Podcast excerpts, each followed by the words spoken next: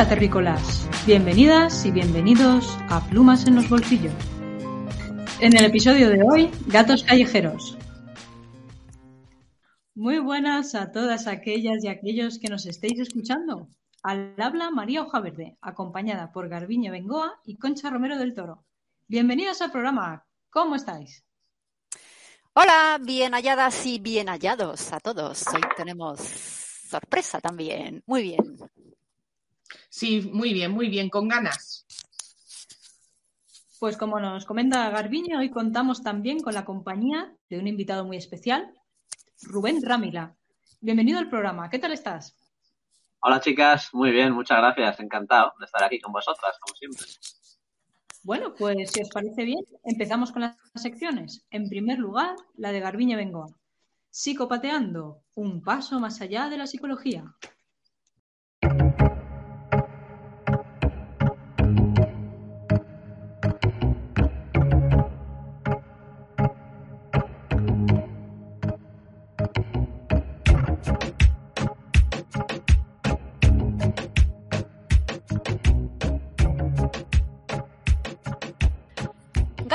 Callejeros. Em, Lo primero que, voy a comentar es cómo decidimos hacer este programa. Y decidimos hacer este programa por una serie de aventuras o desventuras que, que nos había contado Rubén, que conocemos de, historias de, de gente que, que cuida gatos. Es decir, la, la realidad de lo que viven los gatos callejeros fue lo que nos, nos impulsó ¿no? a hacer un poquito este programa. ¿Qué pasa con los gatos callejeros? Porque como, como cuento, el motivo fueron los, eh, algunas de las cosas que pasan ¿no? con la gente que, alimenta gatos callejeros y algunas de las cosas que pasan con personas que no admiten la presencia de gatos callejeros. Y mi pregunta es, ¿qué, qué pasa con eso? ¿Qué, ¿Qué, nos molesta tanto ¿no? de ver un gato callejero, un animal que va a su bola, que tiene un mundo parece que paralelo? ¿Cómo puede ser, no? Que a algunas personas, mm, cada vez que vemos un gato por la calle, se nos, se nos llene el corazón de alegría y a otras personas entren en pánico, horror y rechazo? Bueno, pues simplemente mmm, quería hablar un poquito de cómo los seres humanos somos seres emocionales y respondemos emocionalmente a todo lo que nos ocurre. Hoy en día la ciencia, la neurociencia está demostrando que más allá de que pensemos que lo que hacemos tiene un porqué desde el punto de vista más mental o más analítico, resulta que la mayor parte de nuestras reacciones son absolutamente inconscientes, nacen de otro sitio, nace de otro sitio que tiene que ver con pues ese mundo ¿no? que llamamos inconsciente o ese mundo que, que, a veces no le sabemos poner en palabras. Como he dicho, como he dicho, hay muchas personas que tienen un rechazo visceral a, que haya gatos por las calles de un pueblo o de una ciudad. Y voy a hablar simplemente un poquito de qué son nuestras emociones, cómo funcionan nuestras emociones y qué tipo de emociones son las que están ahí entrando a, gestionar. Bueno, lo primero que, que, hay que saber es que eh, en todo ese rango mmm, del mundo emocional que los seres humanos vivimos, hay una serie de emociones que llamamos primarias y hay otra serie de emociones que llamamos secundarias. Las primarias son las que básicamente las más, por, así decirlo, las más espontáneas, las que, las que son en realidad reacciones y respuestas psicofisiológicas a algo que nos está pasando, a un estímulo o estímulos que vienen de fuera. Las emociones secundarias las llamamos cuando, por una mala gestión emocional, tapamos, nublamos, bloqueamos las primarias y entonces empezamos a meterle un, recorrido más mental. ¿no? Las emociones primarias son muy poquitas. Depende de, de, la escuela que te hable, pues hablarán de seis, de tres, de siete. Pero dos de ellas son dos que tienen que ver con este rechazo, que, que existe, ¿no? Hacia los gatos callejeros, hacia los perros callejeros, aunque los gatos es otro rango diferente, ¿no? Y dos de esas emociones básicas son el miedo y el asco. Entonces, ¿de dónde nace eso? Bueno, pues los miedos, hay una serie de miedos que son instintivos, que los tenemos como, que los compartimos todos, todas las personas, ¿no? Como pertenecientes a una especie. Y los miedos pues tienen distintas funciones. Tiene una función adaptativa. Entonces, muchos de esos miedos que son básicos tienen que ver con el miedo a animales. Están más focalizados sobre todo a animales como pueden ser serpientes o, otro tipo de animales que, catalogamos más como eh, que no están tan presentes en nuestra vida, ¿no? Pero sí que hay un cierto miedo ahí instintivo a, a esa animalidad. Esos miedos, los miedos nos han permitido avanzar. Es decir, si ante, ante un animal que podía constituir un peligro, yo reacciono parando y gestionando cómo voy a responder, pues mm, tengo más probabilidades de, de, salir bien de ese encuentro que no, ¿no? Entonces sí que hay ciertos miedos que parece que son innatos. Yo, el, cuando yo he visto a personas que tienen ese miedo a los gatos, hay, hay aspectos ahí que van más allá de simplemente, ¿no? Ese, esa parte innata. Y tiene que ver con cómo ese miedo instintivo que hace que tu cuerpo reaccione hacia algo que tú no conoces o hacia algo que tú no puedas controlar, lo relacionas con una serie de mitos y con una serie de ideas que se tienen acerca de los gatos que no son reales. Me estoy acordando cuando grabamos el, programa del gato negro. Ahí hablamos de que hay muchos mitos alrededor de, la especie felina. Los gatos son grandes desconocidos y a nivel popular mm, hay muchísimas verdades, por así decirlo, que están admitidas y que no son reales en absoluto. Luego hablaremos ¿no? de, del lado que, que no se conoce, pero del beneficio que supone el tener gatos alrededor y el que en una ciudad o en un pueblo o en un sitio haya gatos. Pero lo que prima en las personas estas que tienen ese rechazo son una serie de cosas, ¿no? Como, como los gatos eh, pueden ser salvajes, pueden atacar, pueden transmitir enfermedades, bueno, un montón de cosas que eso, sí, que eso si se asocia a todo ese miedo instintivo que te hace saltar cuando algo lo ignoras o lo conoces, bueno, pues se convierte en, en una idea establecida que las personas, dependiendo de, de, cómo afronten esa ignorancia, pues hacen suyo. Para mí hay un hay una cosa importante, ¿no? Y es que si hay algo que nos define es que somos, somos ignorantes. No sabemos mucho de muchas cosas. Pero por esa misma ignorancia, como nos sentimos mal cuando, cuando la vemos, lo que hacemos es asumir las creencias, sean falsas o sean verdaderas, y asumir los mitos que nos han llegado, y más tarde ya veremos si son verdad o no, ¿no? Entonces yo creo que alrededor de toda la gente que tiene ese rechazo a esos gatos callejeros, pues hay que, hay que pensar que se une un poco todo esto, ¿no? Se une un poco ese, miedo instintivo a cosas que no conocemos, animales que, en principio puedan ser más o menos peligrosos, no porque lo sean, sino por la propia ignorancia, ¿no? Y luego a toda esa serie de, conceptos que tenemos absolutamente tergiversados. Para mí, el, como he dicho antes, el, ver a gatos por las calles es una maravilla ¿Por qué? Porque mm, me recuerda que las ciudades, que los pueblos son mucho más que ese asfalto y que ese orden y esa construcción que hemos metido absolutamente humana. Me recuerda a que estamos viviendo en espacios que hemos, que hemos hecho muy artificiales, pero que la vida, en forma de animales, en forma de plantas, en forma de otros seres, tiene también su, su derecho a, a vivirlo y a estar.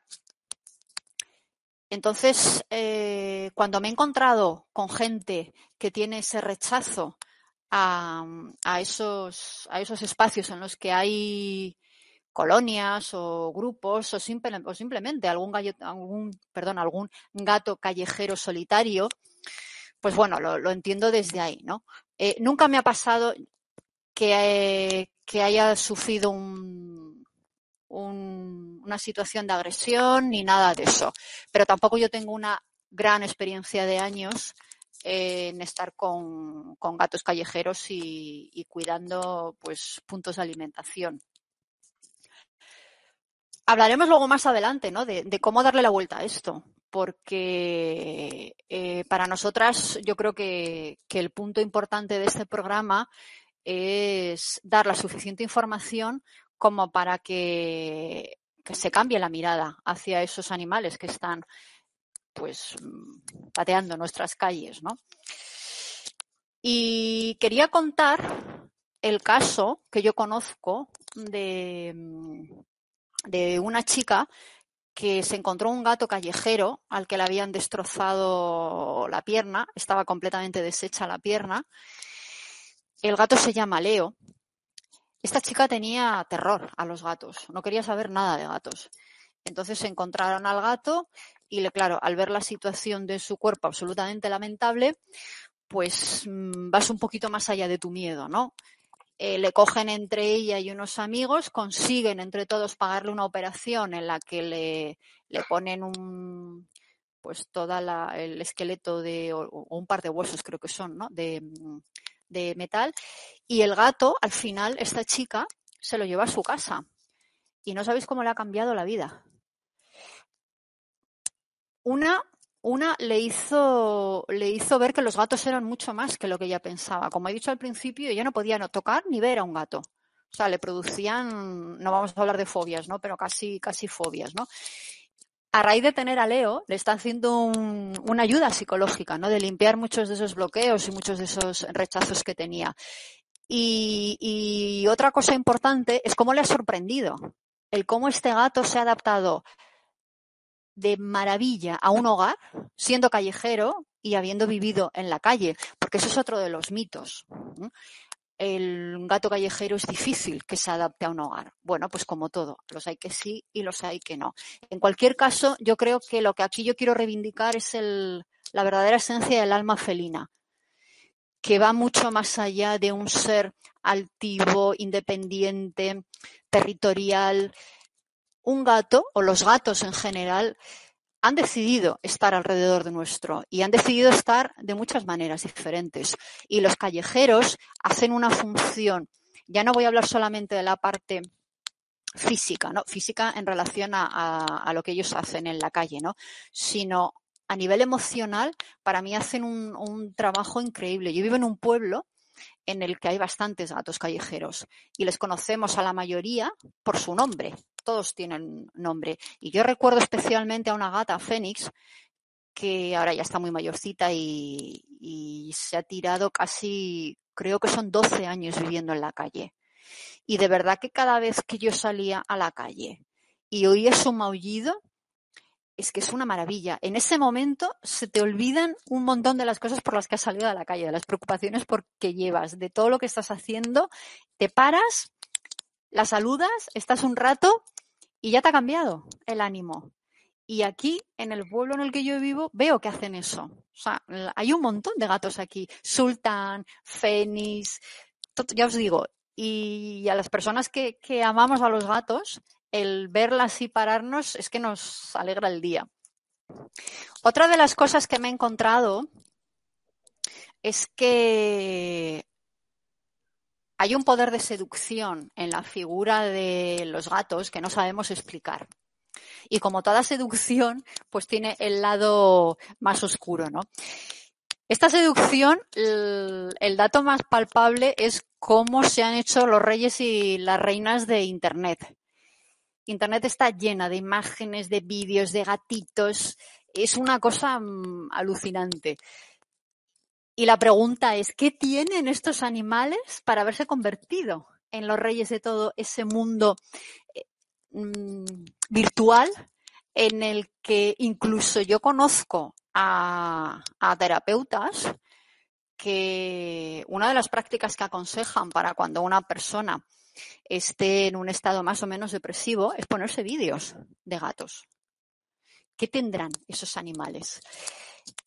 Entonces, vamos a, contar hoy cuáles son los beneficios de que los gatos estén alrededor de nuestras vidas, no ya en nuestros pisos, sino, formando parte ¿no? de, lo que es la salida de tu casa, el encontrar un gato por ahí, el saludarle, el llevar una lata de comida, el llevarle un poco de pienso. No hace falta encargarte de, de hacerlo todos los días. Yo, por ejemplo, ayudo, aquí, aquí hay una mujer que lleva, que es la que lleva las colonias, y, y la ayuda que yo le presto es con un punto, un punto en el que yo pongo la comida y la bebida para esos gatos. Pero de verdad que la gente que cuida colonias son gente que yo admiro especialmente porque el trabajo que hacen y la labor que hacen diaria, sin descanso, constante, es algo que, que es importantísimo y es algo que de verdad que da mucha calidad al, al, sitio en el que resides. Hay otros países, como por ejemplo Inglaterra, que tienen otro cuidado de los gatos callejeros que aquí tenemos.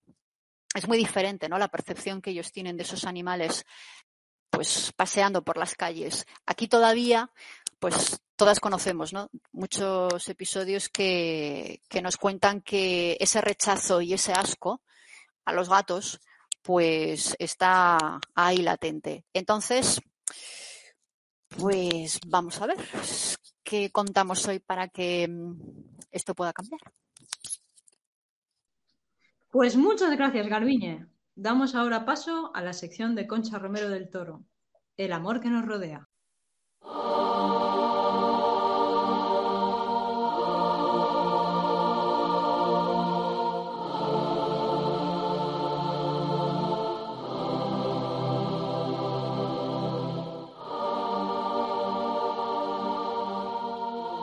Bueno, personalmente a mí también me gusta mucho que abordemos el tema de las colonias de gatos que conviven en nuestros municipios.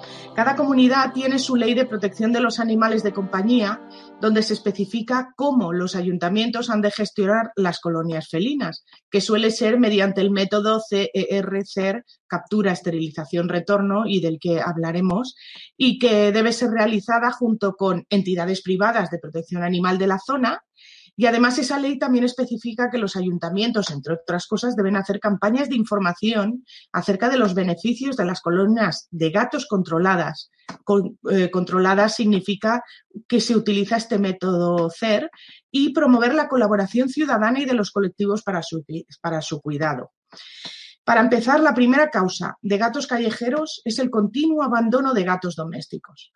Y estos abandonos hacen que se formen colonias rápidamente porque, primera, los gatos tienen una capacidad de adaptación asombrosa, aunque no todos, porque a veces el doméstico abandonado no se adapta bien, pero la mayoría conservan los instintos y son muy adaptables a la vida, digamos, en libertad. Y segundo, también tienen una, facilidad para reproducirse extraordinaria, por lo que, como resultado a todos tantos abandonos, acaban naciendo gatos que no han tenido jamás contacto con el humano, a los que llamamos gatos ferales, que serían como asilvestrados y quizás son los que más miedo le dan a los vecinos. Pero no hay que perder de vista que nosotros generamos el problema con nuestra inconsciencia y lo más noble y compasivo debería ser permitir que esos animales desarrollen su vida sin interferencias en el lugar en, el que ellos decidan, puesto que no son animales sin hogar, sino que su hogar pasa a ser el territorio que han escogido para vivir. Pues como ha dicho Garbiñe, nosotros ocupamos mucho espacio que transformamos en espacio artificial, pero no hay que perder de vista que sigue siendo la naturaleza. Los gatos son extremadamente territoriales y más que ningún otro, el feral considera que su territorio es su hogar. Sin embargo, como ha dicho Garbiñe, algunos ciudadanos, un poco por un vestigio, esto es mi opinión personal, ¿eh? o un resto de superstición heredada de tiempos pasados hacia el gato, que aquí podríamos estar hablando del miedo que decía Garbiñe, o también por preocupación por problemas higiénicos sanitarios, que aquí quizás estamos hablando del asco que, al que, del que hablaba Garbiñe, ambas creencias, eh, bajo mi opinión personal siempre erróneas, no toleran que hayan gatos en sus comunidades o vecindarios. Y como me acabo de referir a estas dos creencias como erróneas, voy a analizarlas un poco con detalle. La primera es ese vestigio de superstición. Se sabe que en Europa a principios de la Edad Media la gente ya tenía gatos como mascotas pero también un poco por reducir la población de ratas y ratones, y que esta costumbre venía de Egipto y su adoración por estos animales a los que veían como dioses. Eh, aunque se dice que estaba prohibido sacar de Egipto en su época ningún ejemplar y sin embargo eh, calculan que por el año 3000 antes de Cristo unos griegos pues lograron sacar ilegalmente gatos y ese fue el inicio de la población de gatos domésticos en Europa. Sin embargo, se sabe que a principios del siglo XIII, en plena Edad Media, eh, dicen que el Papa Gregorio IX declaró que el gato era una criatura diabólica y se dice que esto fue lo que desembocó en una masacre de gatos, aunque fuera o no el causante el Papa, el Papa. Lo que sí que es cierto es que ese siglo fue el principio de una era muy difícil para los gatos. Cuando la peste negra arrasó en Europa a partir del siglo XIV, probablemente se debió conceder a los gatos un indulto porque se consideraban beneficiosos por el importante papel del control de ratas y sus pulgas, así que durante un tiempo les fue mejor. Pero durante la época de la Inquisición española, un siglo después, Aquí sí que se sabe seguro el Papa Inocencio VIII condenó a los gatos como una representación del mal y miles de ellos fueron quemados. Eh, también aquí se empieza el periodo de persecución sistemática a las brujas en toda Europa y el gato se convirtió en un objeto de superstición y se le asoció con el mal. Se creía que los gatos estaban dotados de con poderes de magia negra, que eran compañeros de las brujas y quizá la encarnación del diablo. Algunas de las supersticiones de entonces sobre los gatos han sobrevivido hasta el presente, como creer que cruzarse con un gato negro trae mala suerte. De todo esto hablamos ya en el, en el doceavo programa, ¿no? El del gato negro. Pero mi pregunta es, ¿por qué se creyó que los gatos estaban dotados de poderes? Hoy se sabe que los gatos y los búhos son los animales que poseen una de las energías más limpias y espirituales. Los animales no solo son representaciones de atributos de la conciencia que vienen a ofrecerse a nosotros como maestros y por esto nos traen mensajes, como ya he dicho en muchos programas. Además, hacen una aportación para mantener la armonía en los ecosistemas porque están conectados con el, eh, con el todo, ¿no? Y más sutilmente hacen una labor energética contribuyendo a restablecer el equilibrio energético de la naturaleza. Y por eso su vida tiene un sentido elevado para el planeta. Cualquier animal está más conectado con las energías sutiles del medio natural que nosotros y por tanto las lee con facilidad y ayuda a transmutar esas energías y a que la naturaleza vuelva al equilibrio. Pero, ¿por qué se desequilibra la energía del medio natural? Eh, sabemos que lo que más desequilibra energéticamente a la naturaleza es nuestra emisión de pensamientos bajos. Nuestra mente emite energía electromagnética en determinadas longitudes de onda y gracias a la ciencia y la teoría de las partículas cuánticas que bañan los electrones y son maleables a nuestra intención, también sabemos de su capacidad de manifestación, es decir, que lo que pensamos tiene la capacidad de manifestarse en la realidad y la nuestra nuestra mente emite, sin que podamos controlarlo, mucha energía tóxica. Es decir, que mientras no seamos dueños de nuestros pensamientos, estamos manifestando pesadillas por el miedo o por nuestra enfermedad más frecuente, que es la falta de amor. Y la naturaleza y los animales limpian esas energías oscuras y restablecen el equilibrio. La cuestión es que el gato posee enormes capacidades psíquicas y está en contacto muy fácilmente con lo inmaterial. Es decir, que penetra fácilmente en la naturaleza de las cosas y de los seres. Así que seguramente las colonias de gatos puede que estén transmutando energías muy sutiles para que el territorio en el que se asientan vuelva energéticamente a la armonía. Quizá ese es el sentido elevado de las colonias alrededor de nuestras viviendas, la limpieza energética, porque también es, una paradoja, ¿no? Si se les trata tan mal porque insisten en quedarse. Yo creo, mm, siempre os lo digo, es una opinión personal, que los animales sienten más compasión por nosotros que nosotros por ellos, porque ellos ven cómo estamos atrapados en una red de desprecio e ignorancia y ven lo aislados y lo solos que nos, que nos sentimos. Pero especialmente los gatos eh, toman un poco de esa tristeza, de ese peso que cargamos y lo absorben y luego saben curarse o limpiarse de las energías que absorben de nosotros. Y esa es su fuerza y el beneficio silencioso que quizá nos están ofreciendo. Esa capacidad que en lo profundo de nosotros intuimos eh, pone a los gatos fuera de nuestro mundo, en, otro nivel, ¿no? Que para nosotros es inalcanzable y por eso eh, sentimos su superioridad. Y este es probablemente el origen de ese temor que les tenemos. Siempre esto es mi opinión personal. porque lo que nuestra mente no puede explicarnos aterra, somos intolerantes al misterio al que solemos calificar de magia, de brujería, de mal. Quizá interpretamos que los gatos nos miran como, como con desprecio, ¿no? Porque solemos ser orgullosos y no toleramos bien la superioridad moral, como la del gato, esa capacidad elevada de ver el mundo con claridad y de no caer en sus redes. Y en cuanto a la segunda creencia errónea, a mi juicio, aunque esta sí que es más demostrable, es la de que las, colonias empeoran las condiciones higiénico-sanitarias del barrio. Eh, todo esto viene porque los médicos han tendido a culpar a los gatos de varias zoonosis, es decir, de enfermedades que un animal transmite a un hombre y viceversa. Bueno, a un hombre no, al hombre. Pero se está demostrando poco a poco en el tema del gato que esto no es real. Por ejemplo, el miedo a contraer la toxoplasmosis, que ha sido la causa de innumerables gatos eh, abandonados porque los felinos son los hospedadores naturales del toxoplasma gondii y los médicos dicen a todas las embarazadas que no convivan con un gato durante el embarazo por el riesgo de aborto. Y el miedo de una madre a perder a su hijo es de lo más grande. Así que e, esto lleva a innumerables, ingentes cantidades de gatos abandonados. Pero en un gato, en la expulsión de ooquistes a través de las heces por contacto con el parásito y que por tanto sea contagioso, solo ocurre una vez en la vida del gato, generalmente de 3 a 10 días después de la ingesta de carne cruda con esos quistes. Y en ese periodo concreto, para que una persona se infecte del toxoplasma, debe ingerir los ooquistes de las heces del animal. Y eso eso es muy inusual. O sea, estadísticamente, de hecho, está comprobado que la toxoplasmosis, eh, la toxoplasmosis se adquiere por verdura mal lavada, por manejo de tierra de jardín sin guantes o por ingestión de carne semicruda. De hecho, el GENFE o Grupo de Especialistas en Medicina Felina, junto con la Sociedad Española de Ginecología, han elaborado un posicionamiento sobre la toxoplasmosis en el que aseguran que el principal motivo de contagio no proviene del gato y que con unas mínimas medidas higiénicas se puede convivir con uno durante el embarazo sin ningún riesgo. Yo, de hecho, misma, yo misma conviví con mi primera gata durante mis dos embarazos.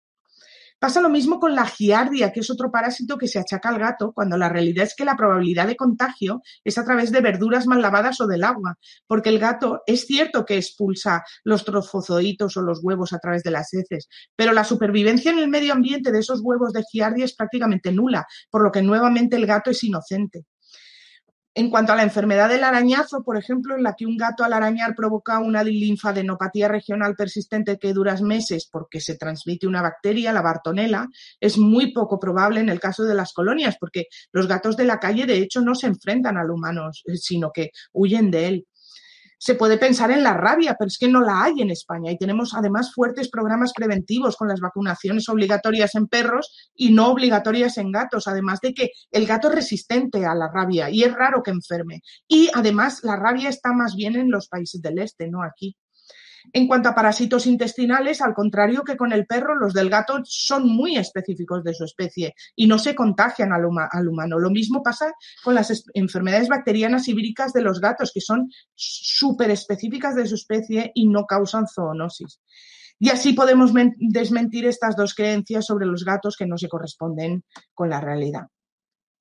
Continuando con el beneficio de las colonias que hacen a los municipios, hay detractores de esas colonias que opinan que si se deja de alimentar a los gatos de un determinado territorio, hace que lo abandonen. Y por eso esa gente se enfrenta a las personas o a las asociaciones que les administran comida o presionan al ayuntamiento para que pongan multas. Sin embargo, se ha comprobado, dejar de alimentar a los gatos no hace que estos abandonen la zona, porque son territoriales y ese es su hogar. Lo que sí hace es que se desplacen más lejos a por comida o que rompan las bolsas de basura buscando comida, pero siempre volviendo al territorio. Tampoco es cierto que cacen más si no se les alimenta. De hecho, el gato es un depredador natural. Hasta los domésticos que tienen acceso a un jardín cazan lagartijas o pequeños pájaros que pueden ingerir o que pueden depositar en lugares especiales como regalo para las personas con las que conviven. Por ejemplo, mi primera gata tuvo acceso al aire, libre y en un par de ocasiones me dejó regalos. Un día me encontré una lagartija muerta sobre las hojas de papel que estaba estudiando Y en ese momento yo no me di cuenta del gesto, yo creía que era un error. Sin embargo, al día siguiente me dejó un pequeño pájaro muerto sobre la cama. Y en ese momento es cuando me di cuenta de que ella había depositado esos dos cuerpos en los dos lugares en los que yo pasaba más tiempo. Eh, así que agradecí el regalo a la gata y no volvió a ocurrir. Lo que quiero decir es que ellos cazan igual, tanto si comen nuestra comida como si no. Y cazan ratones o ratas pequeñas y toda clase de insectos. Y de esta manera contribuyen a la enorme labor que nos beneficia de lucha contra las plagas. Por tanto, el miedo que se tiene de que al ser alimentados dejen de ser ese control natural de plagas que tanto nos beneficia es infundado. Tampoco es cierto que erradicando a todos los individuos de una colonia, los gatos desaparezcan. También se ha demostrado que si acabas con todos ellos, si los matas a todos, en realidad lo que sucede es que liberas un territorio para que otros individuos hagan una nueva colonia. Por tanto, reubicar a una colonia, o sea, alejarla del pueblo y llevarla a otro sitio, tampoco es efectivo porque son territoriales y acaban volviendo. Tampoco con los programas de esterilización se va a hacer desaparecer definitivamente a las colonias felinas, porque por desgracia gatos abandonados hay cada día.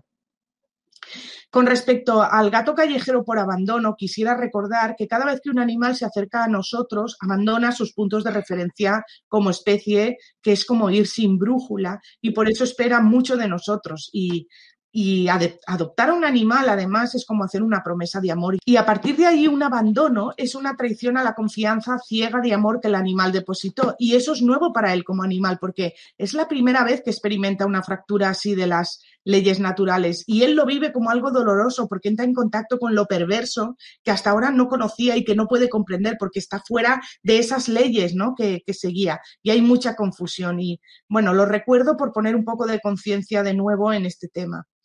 Por último, se cree que un gato feral o silvestre enferma mucho más que uno doméstico. Sin embargo, ningún estudio indica, que eso sea cierto, porque la incidencia de enfermedades es la misma en un gato de la calle que en uno de casa. Lo que sí es más baja es la esperanza de vida de un gato de la calle. Está sobre unos tres años de media comparado con uno de casa que alcanza entre 12 y 15 años. Y tiene que ver con la interacción directa o indirecta con el humano y se sabe que son los atropellos o los envenenamientos las causas más frecuentes de esa baja esperanza de vida en la calle. Es decir, en resumen, que una vez aparece una colonia felina cerca de nuestro barrio, es mucho más segura y beneficiosa de lo que nos pensamos. Primero porque energéticamente tiene un beneficio elevado, después porque no genera zoonosis y nos ayuda con el control de plagas. Y tercero, no se puede eliminar por el tema de la territorialidad de los gatos, pero sí se puede poner conciencia en la causa que es el abandono de animales.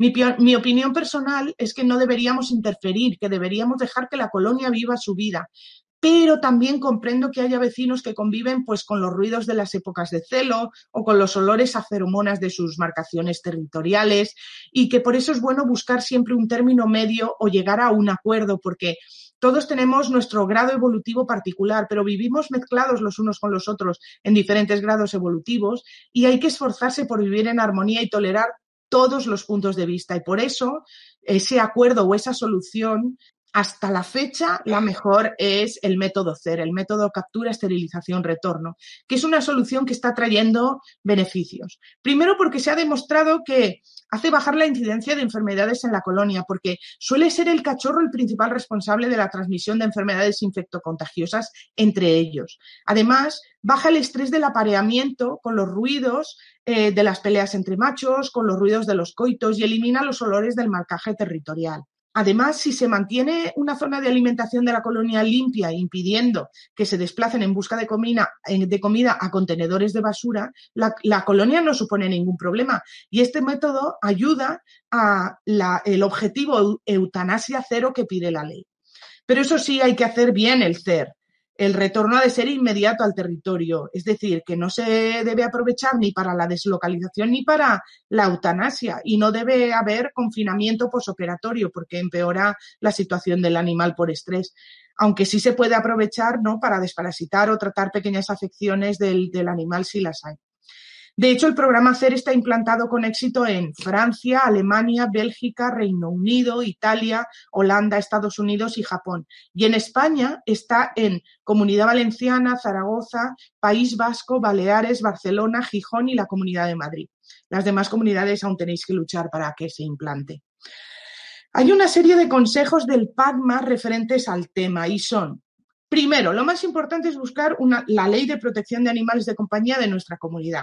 Segundo, registrar la colonia oficialmente en el ayuntamiento para que éste fomente la gestión ética.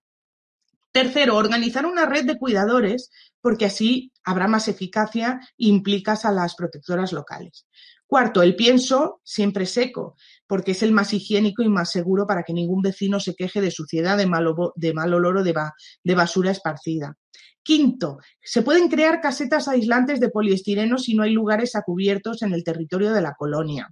Sexto, acudir a alimentarlos a horas de menor concurrencia para que estén más confiados y menos estresados los gatos. Y séptimo, proponer al ayuntamiento el método CER si no lo ha puesto aún en marcha, porque como ellos dicen, los del PACMA, cuidar no es delito. Creo que la clave en realidad está en aprender de cómo los animales viven su vida. Lo digo siempre y lo diré mil veces. Ellos nos enseñan a amarnos y, a amar a todos los seres y respetar sus procesos. Ellos nos enseñan a buscar qué amar en cada ser o, qué amar en cada situación. Y por eso, antes de emprender acciones, lo primero es que hay que escucharse para averiguar desde dónde se emprenden. ¿no? Eh, si es desde el miedo, desde la carencia afectiva o desde una creencia rígida, es mejor primero intentar conectar con nuestro corazón y soltar esas creencias, esas interpretaciones, ¿no? Con códigos humanos de las cosas y tratar de elevarse para ver la situación con perspectiva, porque todo tiene un sentido elevado y desde esa posición es más fácil apreciar el amor que nos rodea. Muchas gracias, Concha. Ha llegado el momento de nuestro espacio de tertulia. Las tres plumas.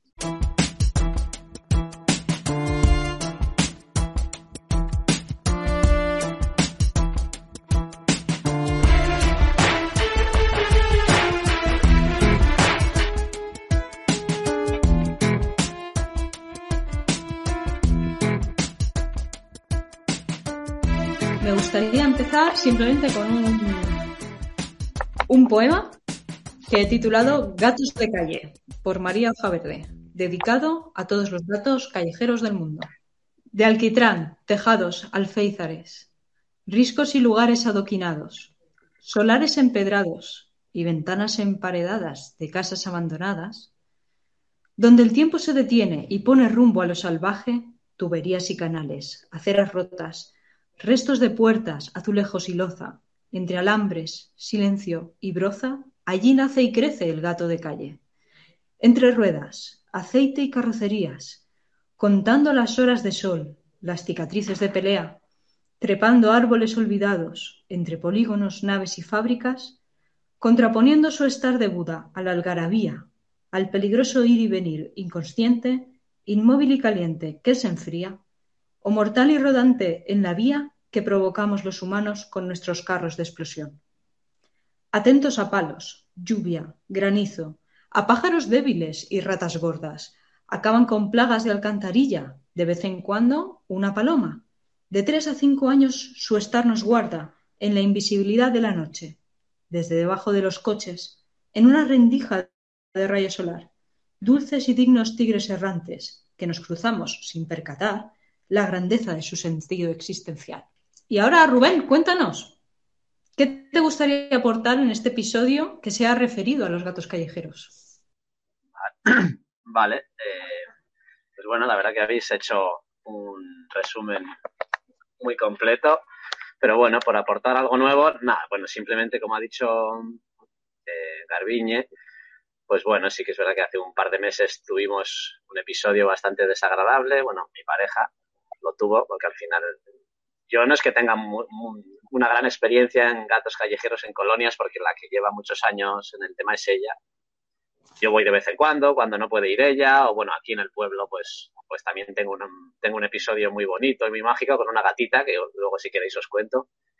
Pero bueno, sí que es verdad que, bueno, empezando por el episodio este que ha detonado a lo mejor un poco este programa o esta historia, pues sí que es verdad que sufrió un intento de agresión mi pareja por un vecino de estos, pues a los que, los que no soportan o a los que no aceptan la presencia de los gatos y yo creo que menos aún soportan que, las, que la gente les alimente.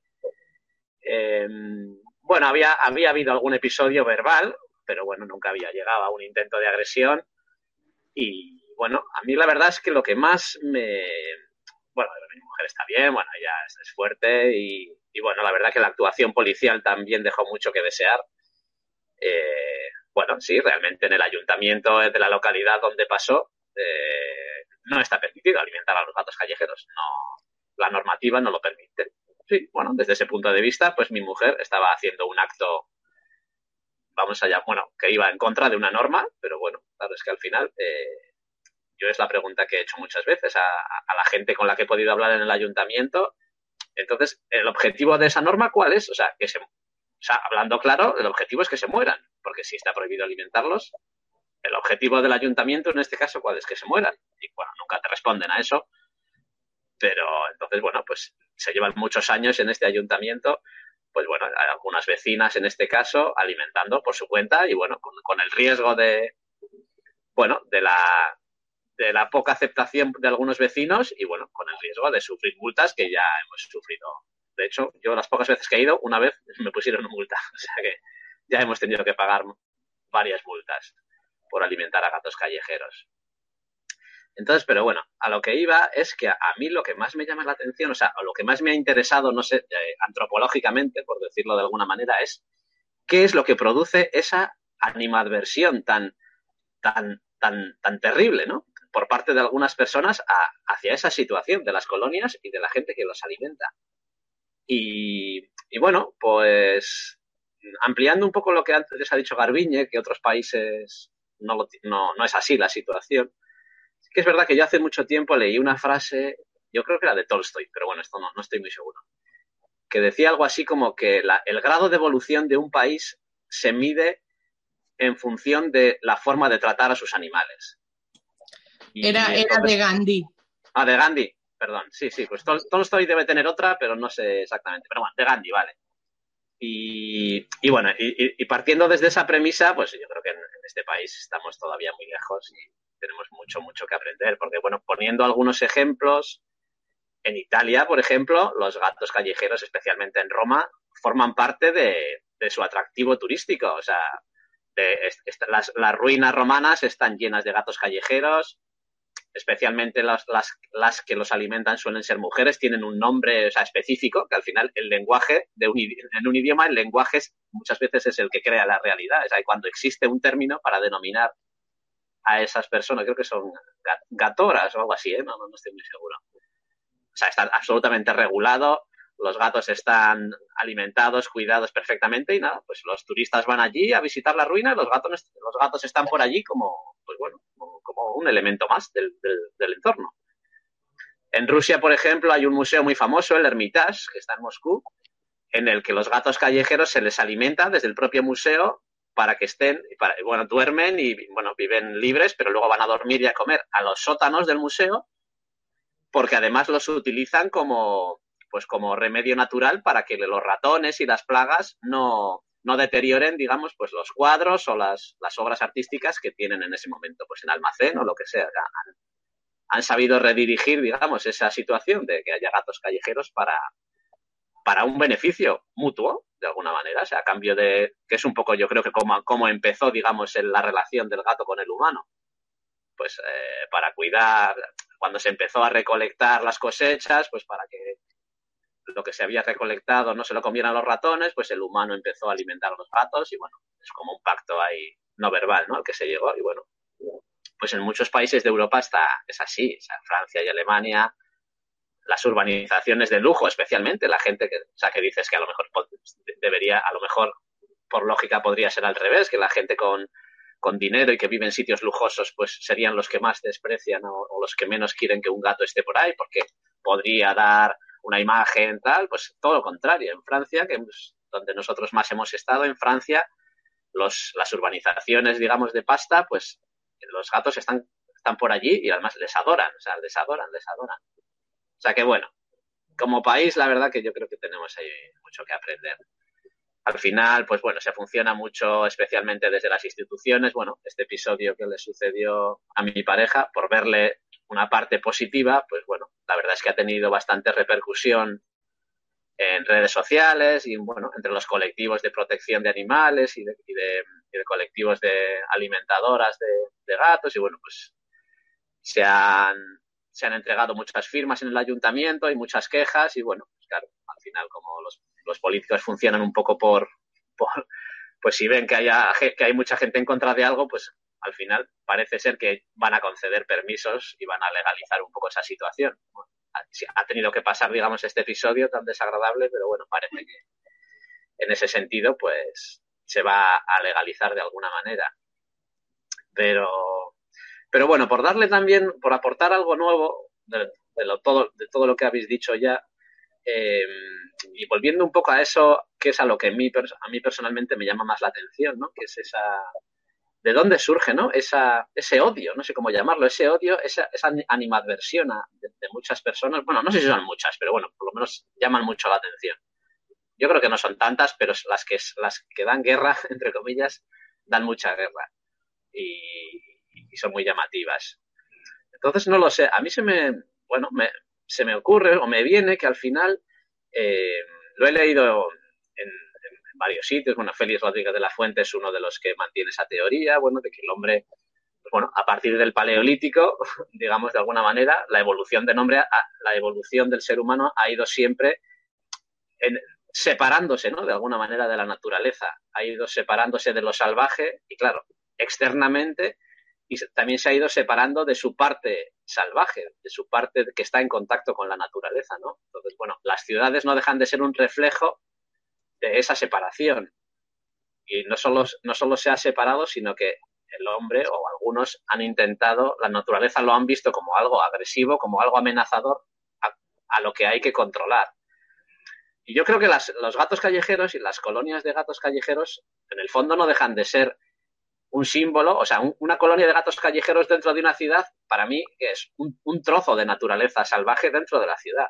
Para mí, para bien, claro, nos están recordando que por mucho que construyamos edificios y tapemos la tierra con cemento, sea, la, naturaleza está ahí, lo salvaje está ahí, y que no nos podemos separar, porque al final va a ser perjudicial.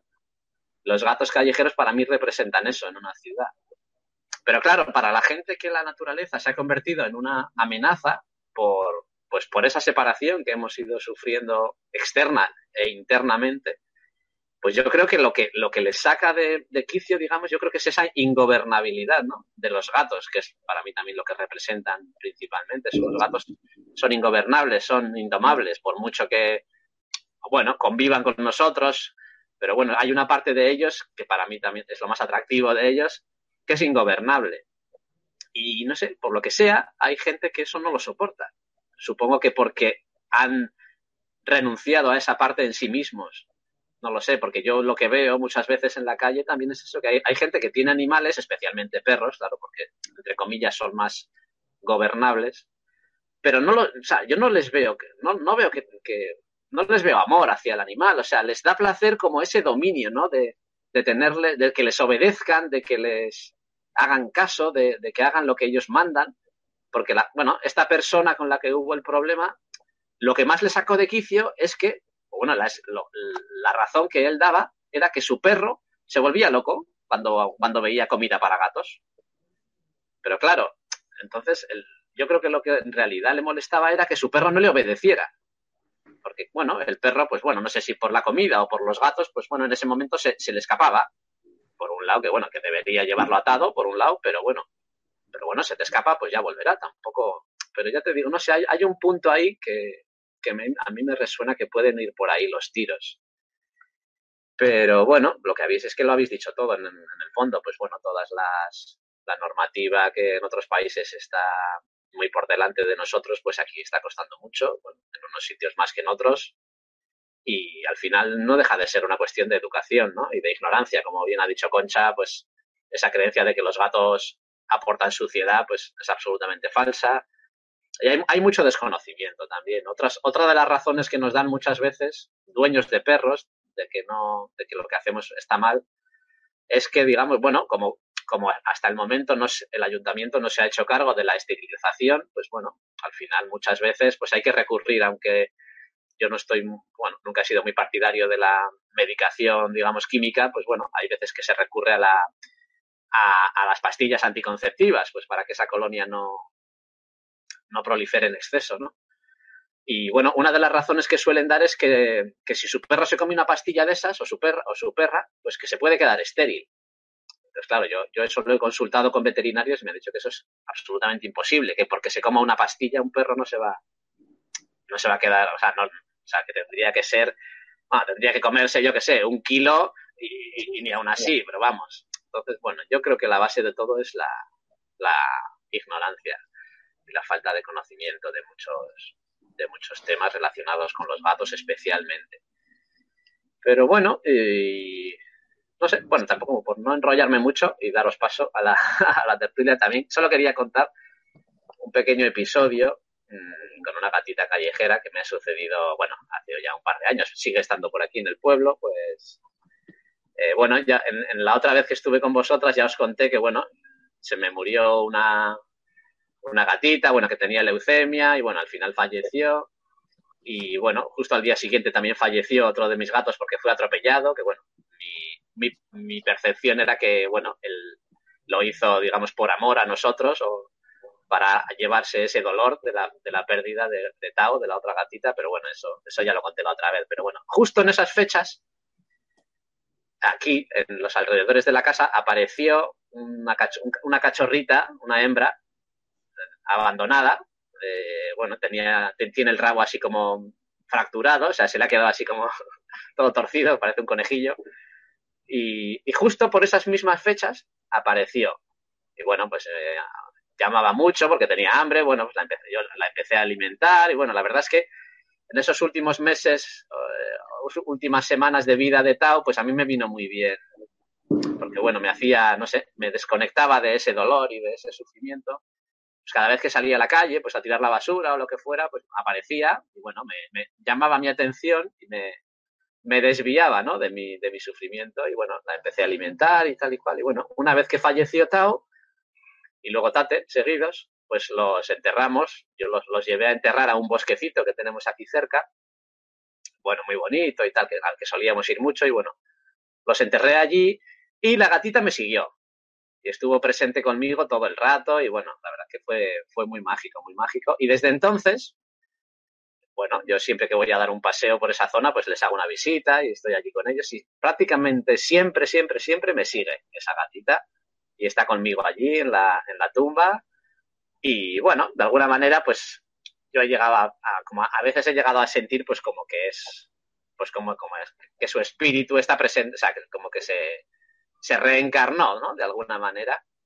Y la verdad que es una alegría constante. O sea, cada vez que sales de casa, encontrártela es, es, te conecta pues con lo más puro y lo más bello y, entonces pues lo que habéis dicho que al final tanto dentro de casa como fuera de casa pues los animales y en este caso los gatos están están subiendo nuestra vibración y nos están ayudando a conectar pues con, con, lo más puro que tenemos dentro, ¿no?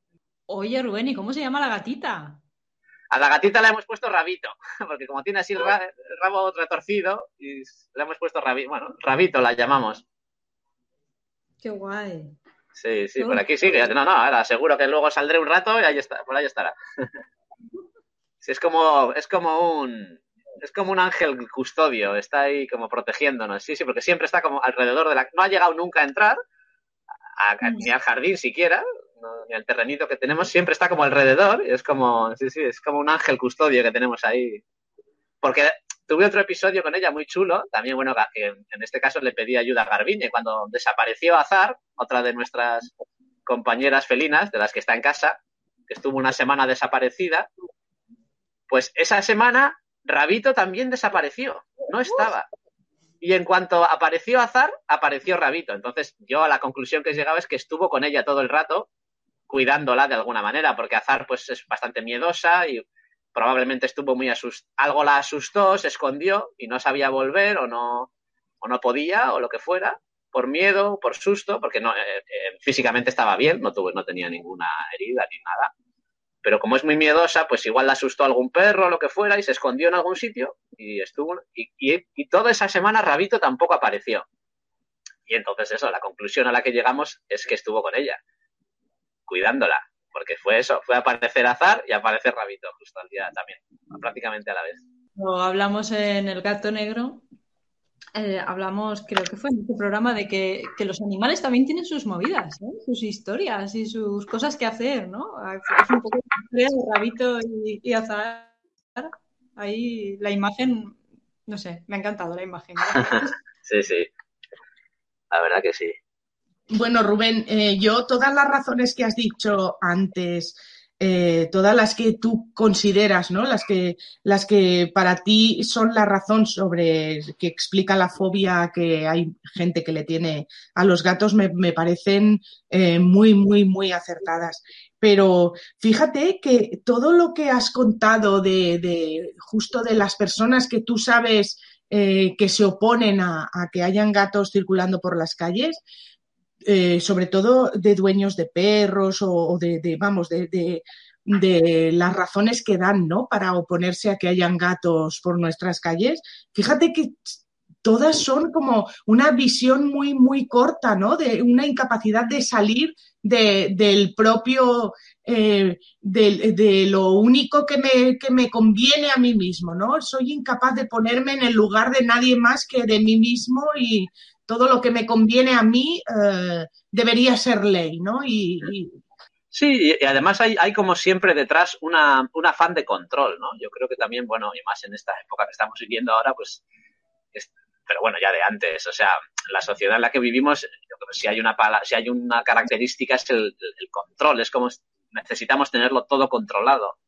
Y entonces, bueno, eso a, diferentes grados, pues habrá gente que más y gente que menos, pero digamos, eh, otra de las características que yo suelo ver en, la gente que, más en contra está es eso, que necesitan tenerlo todo controlado. Y claro, el gato es precisamente la, la, falta absoluta, es incontrolable.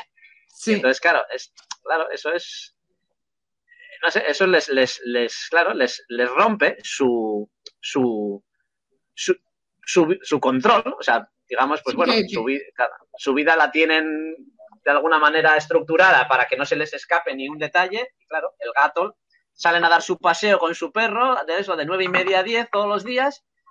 Y bueno, si, aparece, si hay gatos callejeros y su perro ya se descontrola y sale disparado, pues ese control ya desaparece.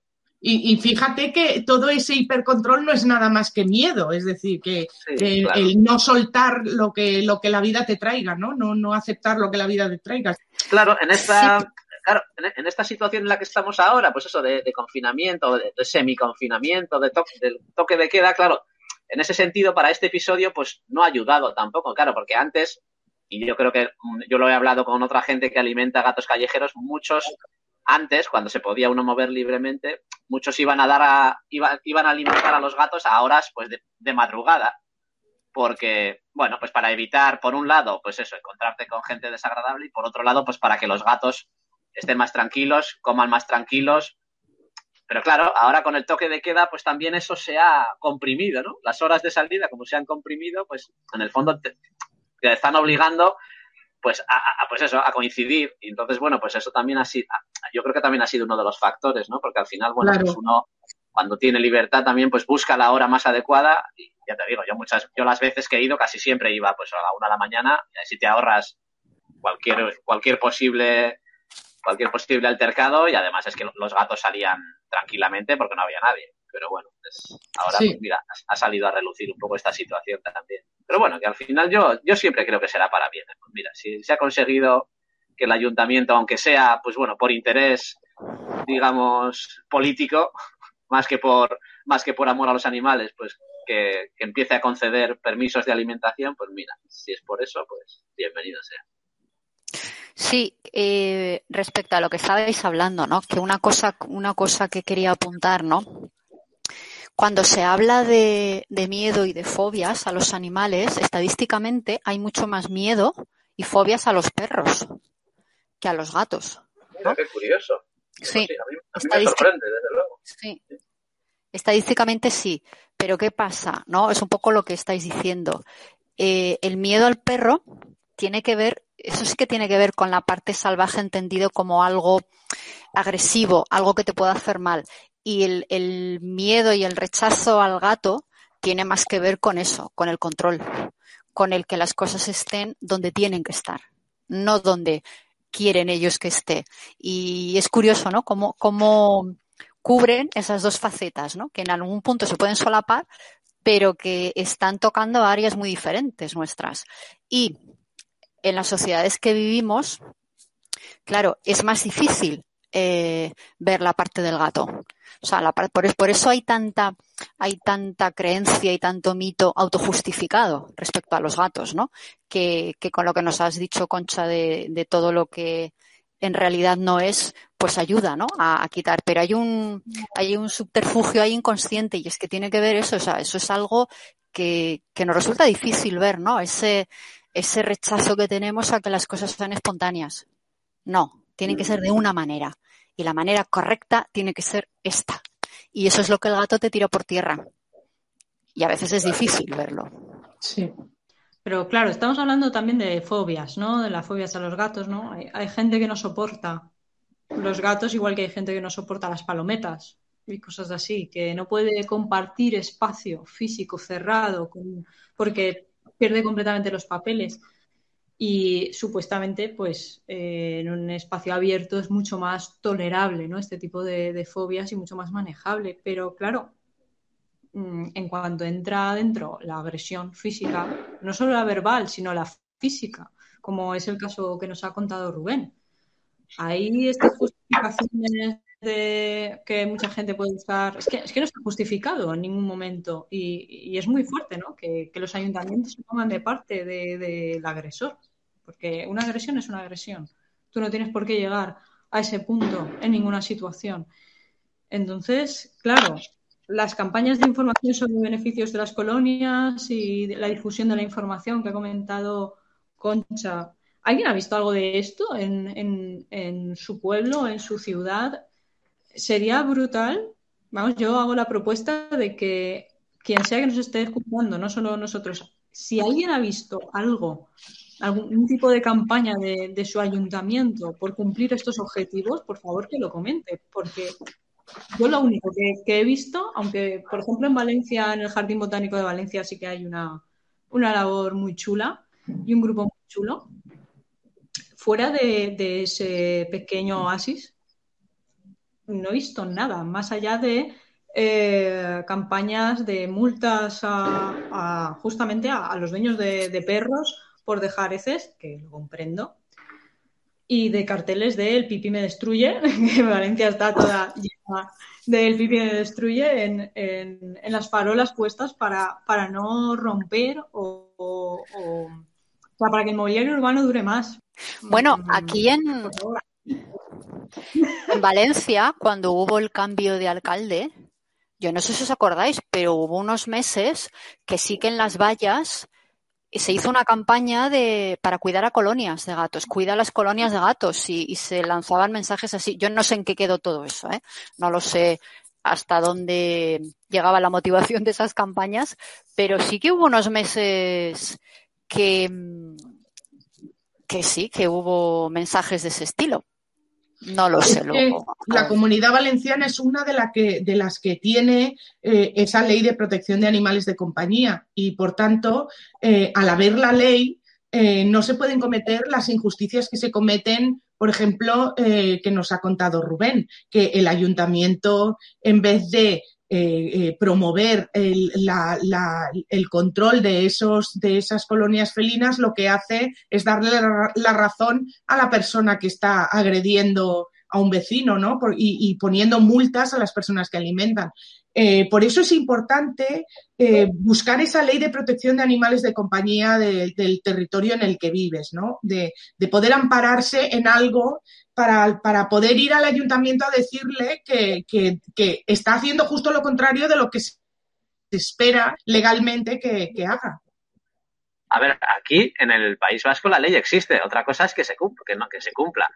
Claro, hay ayuntamientos que sí la cumplen, por ejemplo en, en, en Lejona, pues eh, sí, está ahí, está totalmente legislado, las, alimentadoras, porque bueno, la mayoría son mujeres, están identificadas, están legalizadas con su carnet, pero bueno, al, Gorta, que bueno, que no, creo que antes no lo he dicho, que es el sitio donde ha pasado todo esto, que está pegando a, a, Lejona, pues es todo lo contrario.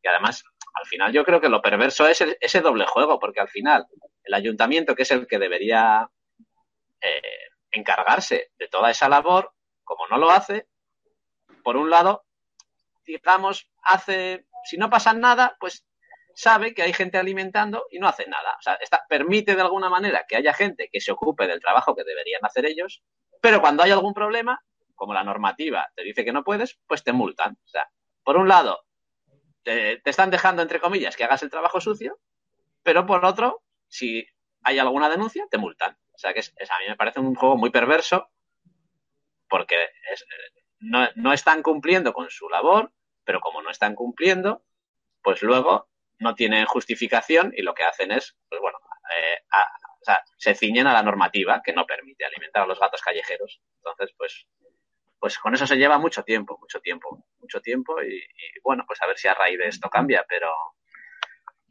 pero no lo sé, no lo sé, ya te digo que eso depende mucho de la concienciación y de, y no sé de qué exactamente, porque no, no, yo creo que no es tanta la gente que está en contra, o sea, que es que no sé por qué se mantienen esas normas, porque bueno, sí que es verdad que eso, que sí que llaman, cuando hay un episodio, pues es muy llamativo, pero yo creo que no es tanta. Lo que pasa es, bueno, que la gente que no, que no, que ni le va ni le viene o que no le importa, pues bueno, pues no se mueve o lo que sea y, ya está, pero... Bueno, a, nivel a nivel política siempre vende más que eh, den el dinero para otras cosas en general, ¿eh? En general. Yo lo veo así, ¿eh? Que den los presupuestos se, se lleven a otros colectivos, a otras cosas que son como más vistosos que a, que a colonias de gatos o cosas así. o sea, para mí los políticos mm, cuando ya están ahí se mueven por eso, por es raro que se muevan solamente por una cuestión de, de, valores, o sea, se mueven por una cuestión de cómo se va a ver esto desde fuera y cómo se vende esto y qué imagen vamos a dar y qué, ganancia tiene lo que hago. Eso es verdad, sí, porque mucha, otra, otra de las cosas que te suele reprochar la gente cuando te ve dando de comer a gatos es que, bueno, al final es pues eso, yo creo que es mezclar churras con merinas, como, se suele decir, que, ah, ah, ah, habiendo gente que se muere de hambre y vosotros ahí dando de comer a los gatos, no sé. O sea, al final no, no tiene nada que ver una cosa con la otra, pero bueno, pero sí que es verdad que no es, sí, que puede que no sea muy, pues eso, muy vendible. como de, de, fondo yo creo que está, que también lo has nombrado tú, Rubén, esa conciencia en este país de lo que, de lo que, de la percepción de lo que es un animal, ¿no? Se, los animales se ven con el mismo asco con el que se ve una, una rata de, de, alcantarilla. Es decir, que no, no hay conciencia de que sean nobles, no hay conciencia de que tienen un valor, no hay conciencia de que, de que son beneficiosos, de que tienen el mismo derecho que nosotros a, a vivir en el territorio. No hay ningún tipo de, de conciencia. O sea, lo, en este país se ven a los animales con una superioridad absoluta, ¿no? Y, y, con, y con que con que al ser humanos tenemos derecho absoluto sobre todos los animales y esa mirada de desprecio total, ¿no? Eso y, eso se ve agudizado en la ciudad. O sea, esa mirada ya existe, digamos, en el campo, pues imagínate en la ciudad. La ciudad es como territorio humanoide totalmente. O sea, el animal no tiene. Y si está en la ciudad, tiene que estar al, al, al, servicio, o sea, a, la obediencia del humano, como son los perros o la mayoría. Sí. claro, el gato no tiene, no tiene sitio por eso, pues porque es un elemento discordante totalmente. Pero ahí están, ¿eh? fíjate, eh, con, con, con, el rechazo, eh, que no es de la mayoría, desde luego, pero sí que el, el, el, ellos deben de notar el, rechazo de determinada gente y, y, ahí los tienes, ¿no? O sea, es, eh, quiero decir que, que, que, que, lo yo creo, estoy convencida de que lo hacen por nuestro beneficio. Están ahí porque realmente los necesitamos ahí. Seguro, seguro, seguro. Sí, sí, nos están recordando, eso es, lo salvaje que hay en nosotros. Y no solo lo salvaje, yo tengo un caso, ¿no? De, un. No llegamos a la agresión física, pero hubo cosas. No sé si lo he comentado ya en el programa. Yo antes vivía en Aldaya, que es eh, eh, uno de los pueblos de Valencia donde he crecido. Y tuvimos un, una situación, vivimos una situación Felipe y yo, Felipe es mi pareja, a ver, lo que sucedió es que hay, pues, cerca de donde vivíamos, teníamos un, hay un parking, ¿no? esto que es una placita, pero que se ha, se ha preparado para que los coches puedan aparcar y tal. Y allí, pues, hay una mini colonia. Y hay una mujer en Aldaya que se dedica a alimentar. todas las colonias de Aldaya, que son unas cuantas. Y esta señora mayor, pues todos los días sale de casa con un carro de la compra, va al supermercado que tiene al lado de casa, una mujer que colabora con la Cruz Roja, bueno, una, un amor de, persona, ¿vale? Y compra eh, con su dinero eh, la comida para los animales y cuando sale están ya esperándole los gatitos de la colonia más cercana, les pone su comida y ya empieza a hacer la ruta de todos los lugares donde tiene que ir. Y nada, justo la vimos que estaba pues alimentando a los gatitos que estaban en nuestra zona, que es el primer punto de salida. Y claro, yo enseguida me llamó la atención porque empezamos a oír gritos y tal. Y había pues dos hombres jóvenes gritando, no sé qué, gritando a la mujer. Uno había cogido su carro, lo había tirado al contenedor. Y ahí, claro, mi pareja se puso de, pero ¿qué está pasando aquí? ¿no? Y yo entonces me di enseguida. Lo primero que hice fue sacar el carro del contenedor y llamarles la atención, decirles, pero vamos a ver, ¿qué, qué pasa con no sé quién, ¿no? Porque la, la pobre mujer estaba asustadísima de qué está pasando. Y estos dos hombres, pues, gritando, y diciendo que es que le estaba que los gatos le pisaban el coche y le ensuciaban el coche porque dormían al sol. Los gatos eso me ha pasado a mí aquí con, los vecinos sí, sí, claro y, la mía fue decirle eh, pues alquila de una plaza de garaje. O sea a ti qué te importa es que es la donde está el gato viviendo. Y al vernos que estábamos ahí que la mujer no estaba sola sobre todo no que, la mujer tenía a alguien ahí Ah, Felipe solo con su presencia de me meto o no me meto, de todo hinchado de, porque claro, como, se pongan a agredir, fue, a ver, tranquilos, tranquilos. Esta mujer viene todos los días, sabéis que aquí hay una colonia, ¿queréis dejar a la mujer tranquila? Ya con ese tal, al final se fueron, porque yo tenía el móvil en la mano, porque la policía está al lado. Pero, o sea, estábamos pasando ya a tirarle el, carro a una señora. O sea, ¿cómo puede ser que estén pasando estas cosas? pues que nos creemos que, la calle es nuestra y ya está. Como antes hemos ha, comentado Garbiñe, ¿no? Eh, nos hemos adueñado de espacios naturales que pretendemos solo habitar nosotros. Literalmente sentimos que los animales están pateando nuestras calles. ¿En serio? Pues, ¿qué, te pasa? ¿por qué estás teniendo que, fastidiarle el día a una señora mayor que su única ilusión, quizá, ese día, porque está sola y está en casa y tiene en casa un par de gatitos, pero tú no conoces la, historia de esa persona. o sea, aquí somos todos seres humanos, también animales, pero sobre todo seres humanos que podemos hablar entre nosotros sin ningún problema y entendernos con los ayuntamientos y con todo el mundo.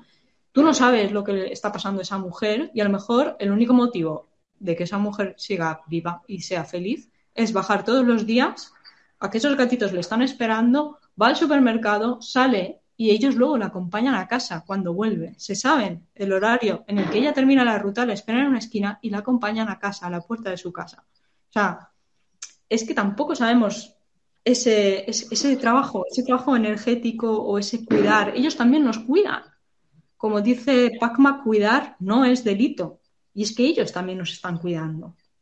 Yo quería aprovechar que vosotros eh, como cuidadores hasta cierto punto, ¿no? Garbiñe y Rubén, que estáis aquí, y por o, como alimentadores, ¿no? Como cuidadores de puntos de alimentación. No sé exactamente cómo os definiréis, pero quería preguntaros qué se siente a ser cuidador o cuidador de, una colonia o de un punto felino o, o, pareja de una persona, pues que también es alimentador. ¿Qué se siente? ¿Qué es vivir esto?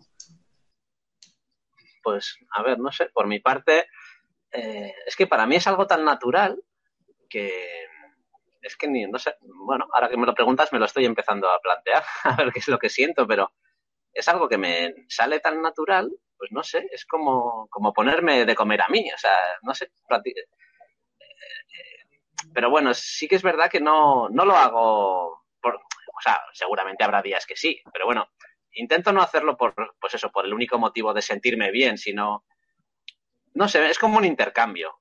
O sea, ellos, ellos, yo siento que ellos nos están dando tanto, digo, pues qué menos que, que, darles comida cuando la piden, porque muchas veces, al final ya te digo, yo no, yo no me encargo de colonias, eso es más mi pareja, pero, pero yo, pues bueno, cuando salgo y me piden, pues yo siempre llevo encima algo de comida por si acaso y, y les doy y, ya está, y ellos me dan mucho más. O sea, que es que al final es un es un trueque, ¿no? Que al final que al final es un trueque y yo lo siento así y, bueno, pues al final a mí me parece que tiene mucho más mérito pues lo que hace mi pareja y lo que hace mucha gente de que es encargarse ya de una manera súper responsable de, de colonias, que eso al final requiere un compromiso. Y al final, a mí lo que me hace sentir es eso, es pues que, que, hay gente que está dispuesta a asumir ese compromiso y me parece un acto de madurez, ¿no? Porque al final es como cuando le regalas un animal a un niño pequeño, pues sí, le hace mucha ilusión, pero bueno, luego al final, pues el asumir que hay que darle de comer y tal y cual, pues el niño no, no está dispuesto a hacerlo, ¿no? Pero al final el acto de, de encargarse, en este caso, es, asumir que hay una situación de la que quienes se tienen que encargar no se están encargando, me parece un acto de madurez y de, y de responsabilidad, ¿no? Y que, bueno, ojalá no, no, ojalá no hubiera que hacerlo porque lo hicieran los que tienen que hacerlo, pero es que mientras no sea así, pues alguien lo tiene que hacer. Y encima eso, estar dispuesto a, a, sufrir críticas, insultos y saber que va a ser una labor que nadie te va a agradecer encima. O mm. sea, que es que eso ya me parece, porque al final, bueno, oye, todos, a todos nos gusta, no lo hacemos por eso, pero a todos nos gusta que lo que hacemos se nos reconozca y, lo valore la gente. Y es que en este caso es un acto absolutamente anónimo, o sea, en el que no vas a tener ninguna gratificación, no solo económica, al contrario, que te estás gastándote dinero, sino que vas a, vas a sufrir eso, improperios, vas a sufrir eh, de alguna manera exclusión social, llámalo como quieras, pero me parece, vamos, un acto maravilloso. Sí, em, yo como dice Rubén, ¿no? Yo lo que hago es, es que es hasta básico, ¿no? O sea, ves a, ves a gatos que, que están viviendo en la calle y dices, pues, pues hay que alimentarles, punto.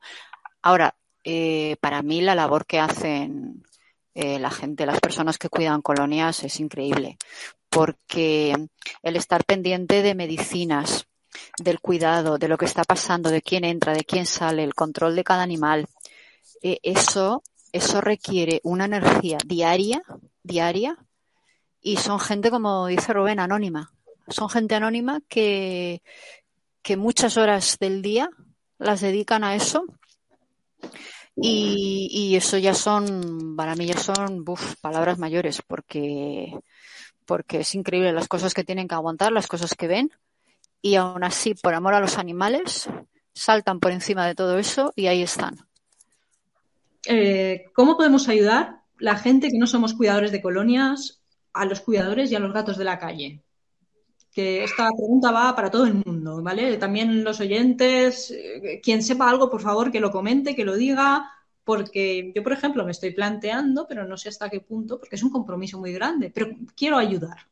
Aparte de, por supuesto, eh, pedir ¿no? a los ayuntamientos que cumplan con la ley de protección animal y, todo esto, ¿no? Esta situación que nos estamos encontrando, de intervenir si vemos una situación como, pues, pues, donde hay agresión, donde hay, madre mía, que se puede desencadenar ahí cualquier cosa. ¿Cómo podemos ayudar? Para mí, lo más inmediato es dinero. Porque es que es, yo las personas que conozco, es que es un dineral y la mayor parte de los gastos corren de sus bolsillos. Entonces necesitan que la gente les aporte comida, medicinas, mm, arenas, bueno, todo lo que necesitan los gatos. Y siempre están, siempre están pidiendo porque, porque eso es un saco sin fondo. Y claro, al costearlo ellos de su propio bolsillo, pues es que es terrible. Entonces, lo más inmediato, lo más inmediato, dinero. Sí, y aparte, eso por supuesto. Eh, y a otro nivel, yo creo que también, eh, como ciudadano, asumir nuestra responsabilidad, ¿no?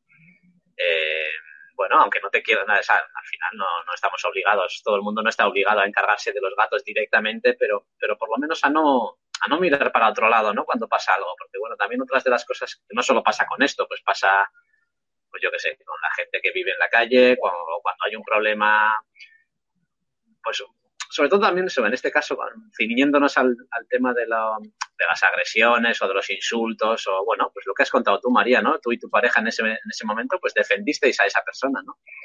Pero es que es muy raro eso, es muy raro. Porque yo ya, nosotros hemos tenido episodios, en, bueno, no han llegado a ser agresiones, de, eso, de, insultos, de reproches, y a ver gente, gente que pasa por allí y, y, no querer, y no que la gente no se quiere meter en general en problemas.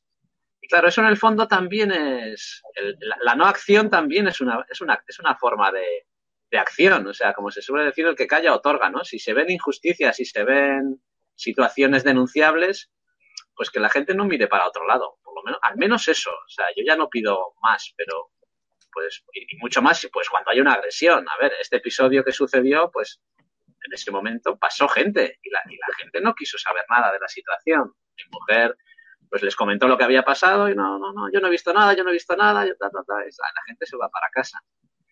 Entonces, por lo menos no mirar para otro lado, ¿no? aunque solo sea eso.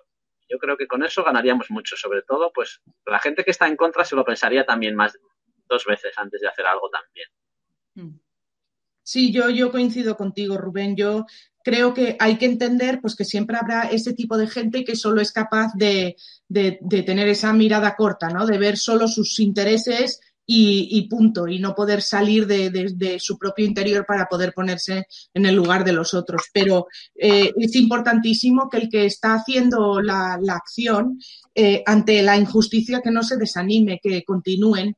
Eh, dar por hecho que siempre habrá gente que se va a oponer, que además suele ser gente que, son pues o bien más violentos o que hacen más ruido, pero que eso no desanime al que, al que de verdad está saliendo de, su propio interior y puede ponerse en el lugar de otro y está haciendo la acción y está ayudando. Muy bien. Y, por ejemplo, yo ahora quiero donar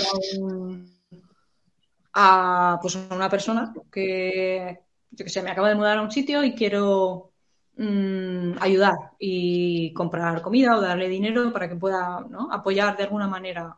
¿Cómo podemos encontrar a estos anónimos? ¿Cómo podemos encontrar a estas personas? Puede que en el ayuntamiento haya un registro de colonias o de personas, pero y si no lo hay, es cuestión de suerte, ¿no? Encontrarlos.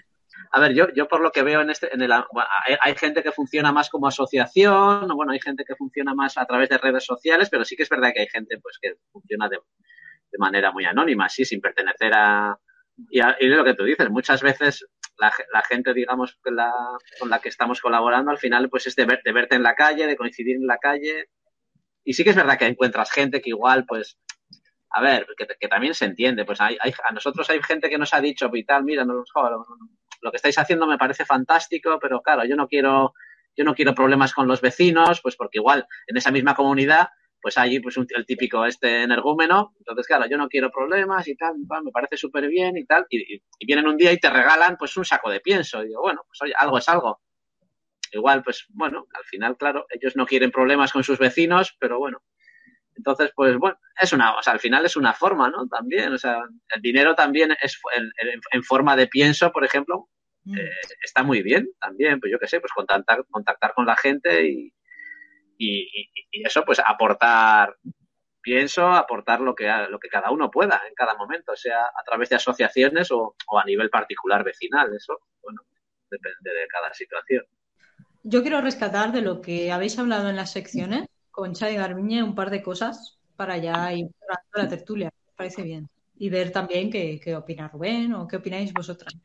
El tema de, por ejemplo, el poder mágico de los gatos, que ha hablado Concha, ¿no? De, esa creencia que tenemos, que, bueno, creencia, pero mm, es bastante palpable, de que los, los, gatos tienen, hacen trabajos energéticos, ¿no? Hacen cosas que nosotros no acabamos de entender. Por ejemplo, Puica, mi gatita, eh, pues mi pareja tiene un hombro lesionado, una lesión importante, y ya todos los días se, sube a, justamente en, el hombro de él, pues por lo menos una vez al día.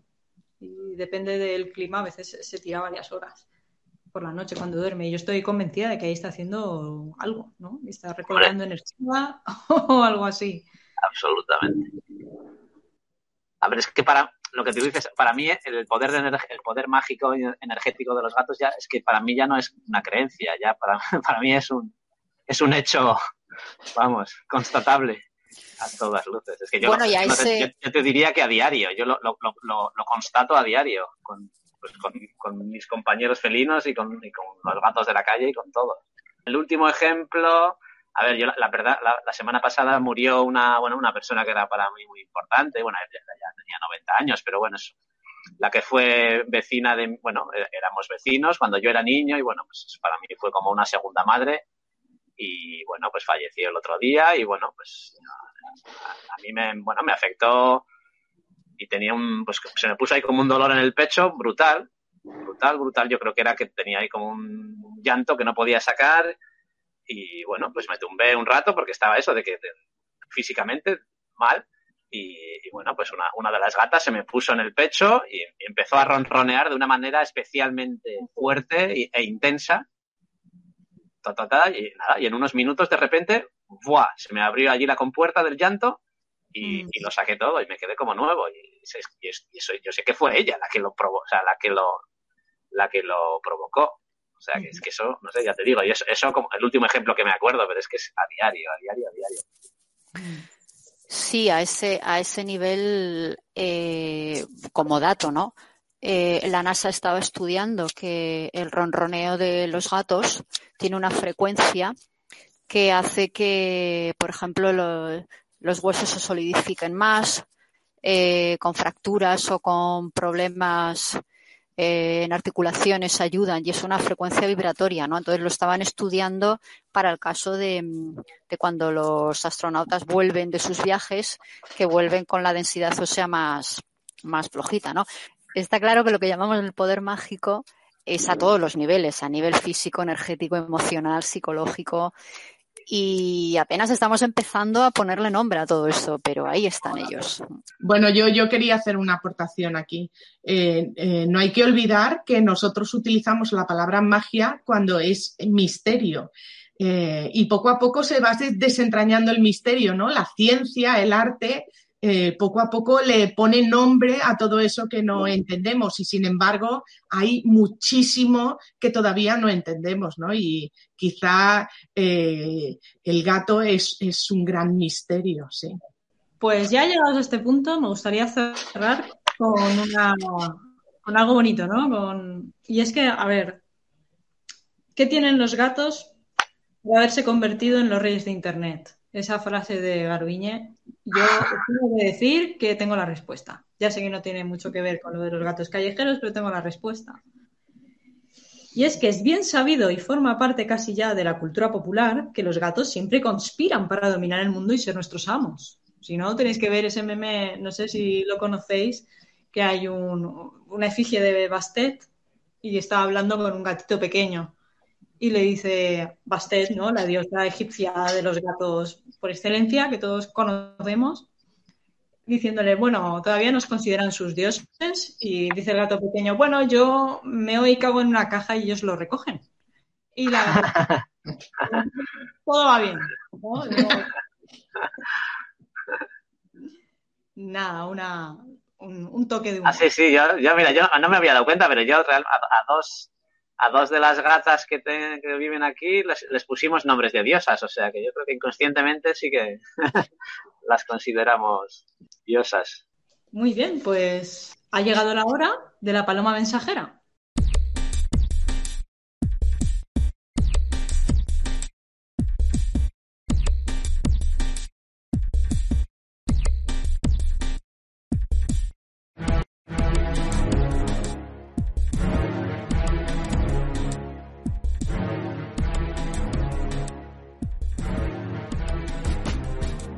Y hoy en la Paloma Mensajera nos escribe Lila, una hermosa gata callejera, y dice así su mensaje. Como algunos que seguís zarapas y colmillos ya sabéis, tuve más heridas en el lomo y la oreja a causa de un motor de coche, donde me refugiaba en la calle, pero mi recuperación está siendo muy favorable. Poco a poco voy superando mis miedos en mi casa de confianza y me siento cada vez más segura y cercana. Creo que me encuentro lista para dar el paso de ser adoptada y derretirme de amor junto a mi familia definitiva por siempre. Así que nada, ya sabéis, si el caso de Lila os ha llamado la atención, contactad por Instagram con zarpas y colmillos. Llegamos al final del episodio 21. Muchas gracias a nuestros oyentes por estar aquí hoy.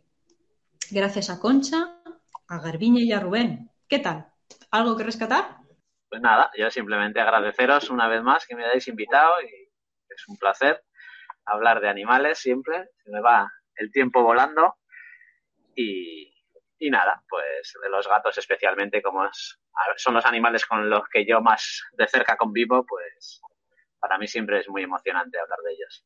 Iba a decir eh, lo mismo, Rubén, que agradecidísima de, que, de tu compañía, que siempre nos traes historias muy, muy interesantes y, esta vez, pues además, eh, justicieras, ¿no? Sí. De, hacer justicia social. Exacto. Bueno, pues yo espero que ese episodio, ese episodio que sufristeis ahí abra la puerta a que la cosa ya vaya mejor con la gente que alimentas allá. Eso es, eso es. Eso es lo importante. Bien, pues yo quiero una vez más recordar que cuidar no es delito y reivindicar lo que dice Pacma, ¿no? De cuidar no es delito.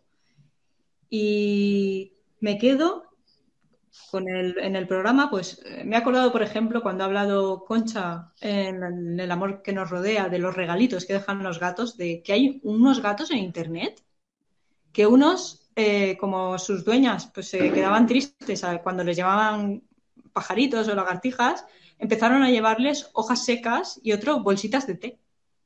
Como... ¡Ay, qué mono! Y eso me, parece lo más tierno, vamos, las cosas más tiernas que Internet tiene para ofrecernos. Además, mira, ahora, ahora, que habláis de los regalitos, a mí me están ayudando incluso a, superar mis, mis, miedos, porque yo creo que a Concha ya le comenté cuando me echaste de, las cartas de animales que, la que me salió la serpiente en una, una posición muy importante. Sí. Y que era, mi animal, digamos, el, que más me costaba amar, porque me daba como mucho miedo y mucho tal. Pues a, mí los gatos mm, cada X tiempo me dejan una culebrilla ahí en la puerta de la habitación. ¡Ah! para cuando me despierto, para encontrármela cuando me despierto. Entonces, ya no tengo marcado, como, como las tengo que coger, recogerlas y tal, pues me las estoy quitando el miedo ya, porque de tanto... Terapia de inundación. totalmente, totalmente, totalmente. También quiero rescatar el tema del abandono, que ha salido un poco de pasada, pero que es fundamental el tema de las colonias, ¿no? Muy importante el, el tema del abandono y que ya lo podemos ver en otro programa, pero que está ahí. Y, que la gente a veces, hay gente que parece que piense que como hay una colonia, pues dejo al gato ahí y ya Exacto. estás cometiendo un delito.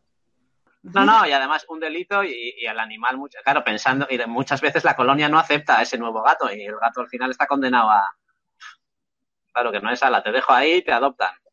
Mm. Sí. Es un tema muy complicado.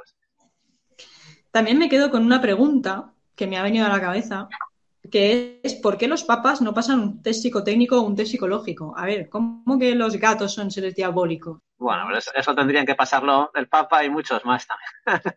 Sí, correcto. Los, políticos, la, mayoría.